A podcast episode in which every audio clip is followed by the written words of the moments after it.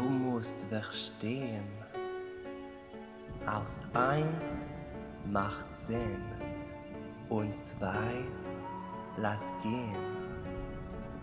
Und drei macht gleich, so bist du reich.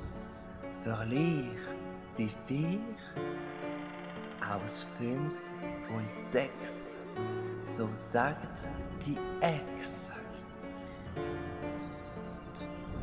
Macht sieben und acht, so ist's vollbracht.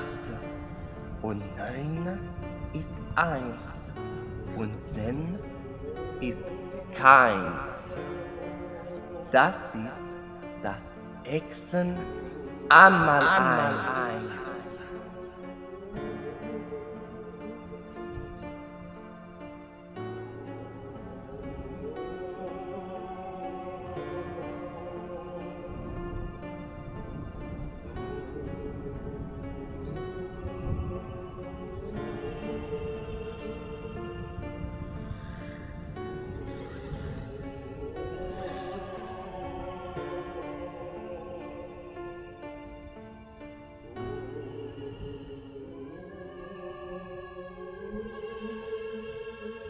Ha ha ha!